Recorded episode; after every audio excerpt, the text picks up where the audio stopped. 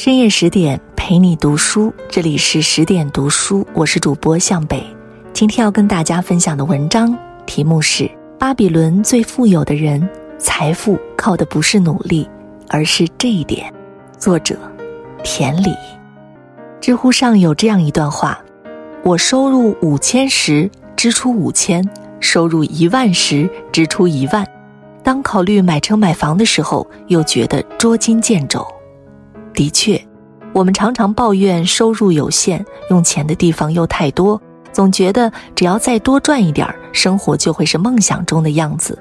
然而，当收入变得越来越多时，我们却发现生活依旧在原地踏步，并没有什么改变。到底是谁偷走了我们的财富呢？其实，早在百年前，美国著名的理财大师乔治·克拉森就将答案写在了畅销书。巴比伦最富有的人里，主人公阿尔卡德从普通的打工者成长为巴比伦首富的经历，至今已经帮助无数人偿清了债务，获得了财富。书中所传授的方法可谓人尽皆知，只不过大多数人都错在了三观里：一、存钱观，付钱给自己。阿尔卡德出生在巴比伦一个并不富裕的家庭，长大后既无家产继承，又无一技傍身的他，只能在一家记录馆做着辛苦的工作。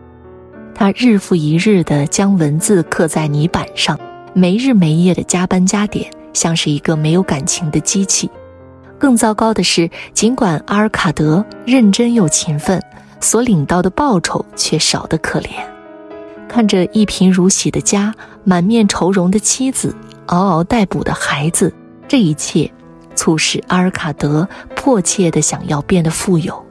然而说起来容易，做起来却难呐。命运喜欢捉弄人，理想常常与现实擦肩而过。直到阿尔卡德遇见了富翁奥加米什，事情才有了转机。当他诚恳地询问奥加米什，如何才能变得富有时，后者却反问阿尔卡德：“他工作至今所赚的钱都去了哪里呢？”阿尔卡德细数日常的开销，家人的衣食、房子的租金、生活所需的种种，样样都要用钱。以他现在的薪水，即使再增加一倍，想要应付这一切也是捉襟见肘。听完了他喋喋不休的抱怨，奥加米什笑道。你一直在付钱给每一个人，除了你自己。从现在开始，拿出收入的十分之一付给自己，你会发现，少了这点钱，生活不会受到影响，但你的人生将会从此改变。一席妙语道破天机，阿尔卡德恍然大悟：是啊，他付钱给裁缝，付钱给鞋匠，付钱给拉车人，却从未想过还可以付钱给自己。这何尝不是？悠悠众生相呢？每个人都需要为衣食付钱，为车房付钱，为需要的东西付钱，为享受的服务付钱，却唯独忘了那个终生为我们付出的自己。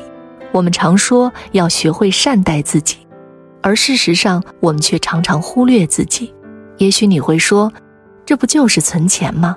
只不过换了一种说法而已。不错，这确实是存钱。但是观念变了，结果也就不同了。存下的钱可以花掉，可以满足我们的不时之需，可以随时随地的为我们所用，但付出去的钱却不可以。要时时刻刻记住，这是付给自己的报酬，要把它当做付出去的钱一样对待。日常的所需绝不能考虑它，只可在积攒一段时间之后拿来投资。阿尔卡德就是凭借着付给自己的钱，不断的投资积累，最终成了巴比伦最富有的人。二，投资观，向内行人请教。阿尔卡德攒下一点小钱之后，就企图寻求更多的财富。他听说珠宝行业堪称暴利，可以在短期内暴富，便找到了专匠阿兹莫。由于生意上的往来，阿兹莫经常出海远航。阿尔卡德委托他为自己购买品质上等、价格低廉的腓尼基宝石，回来之后再以高价卖掉，从中谋取高额的利润。阿兹莫走后，阿尔卡德兴奋地把这个消息告诉了奥加米什。他幻想着在不久的将来，自己就会变得和奥加米什一样有钱。不料，奥加米什听闻之后，却生气地说道：“蠢人总是要吃些苦头。”他告诫阿尔卡德，投资无论大小，都必须向内行人请教。想要了解星辰的奥秘，就要去问占星师；想要投资绵羊，就要去找牧羊人。同样，对于珠宝这样高利润、高风险的行业，想要赚钱，就要去找珠宝商。而现在，阿尔卡德竟然放心地把这一切交给一个对珠宝毫无研究的专匠去做，岂有不败之理？向别人寻求建议没有错。但要分清哪些建议值得吸取和借鉴，哪些是毫无用处，甚至是错误的。一个错误的建议，很大程度上会导致投资失败。后来的事情果真被奥加米什言中，阿兹莫带回来的只是一些表面看起来璀璨夺目，实质上却一文不值的小玻璃块儿。阿尔卡德辛辛苦苦积攒的金钱就这样打了水漂。生活中，我们不乏听到这样的声音：同样的项目，同样做生意，为什么别人赚钱，而我总是赔钱呢？我投资之前也是问过好多人的。的确，当一个人想要赚钱投资时，总是习惯寻求和听从他人的建议。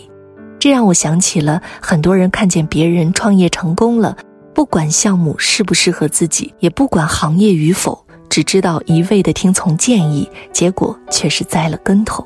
古语云：“耕当问奴，织当纺婢。”意思就是凡事都要向内行人请教。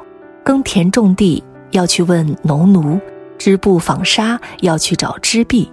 很多时候，投资失败不是我们错过了时机，也不是投错了方向，而是因为找错了人。各行各业都会赚钱。重要的是，不可盲目投资，一定要向内行人请教。三，生财观，让钱二代再生钱。第一次的投资让阿尔卡德赔了一个血本无归。吸取教训之后，他又开始了第二次尝试。这一次，他把金钱交给一位用青铜制盾的商人，每四个月，阿尔卡德能够领到一笔不菲的利息。他用这些钱来举办宴会，购买昂贵的蜂蜜、美酒和蛋糕，给自己和家人定做华美的长袍，还计划着要买一头健壮的驴子来骑一骑。然而，当他把这一切告诉奥加米什之后，后者竟然嘲讽阿尔卡德：“你把你赚的钱全用来享受了，还能指望他们给你带来更多的财富吗？”奥加米什告诉阿尔卡德。如果想要获取梦寐以求的财富，成为真正的有钱人，就要学会让利息再赚钱，然后钱再生钱，而不是仅仅用它们来满足当下的欲望。在此后的岁月里，阿尔卡德时刻牢记奥加米什的教诲，他将每一笔利息都投入到不同的领域，每一次都交给熟悉的内行人来打理。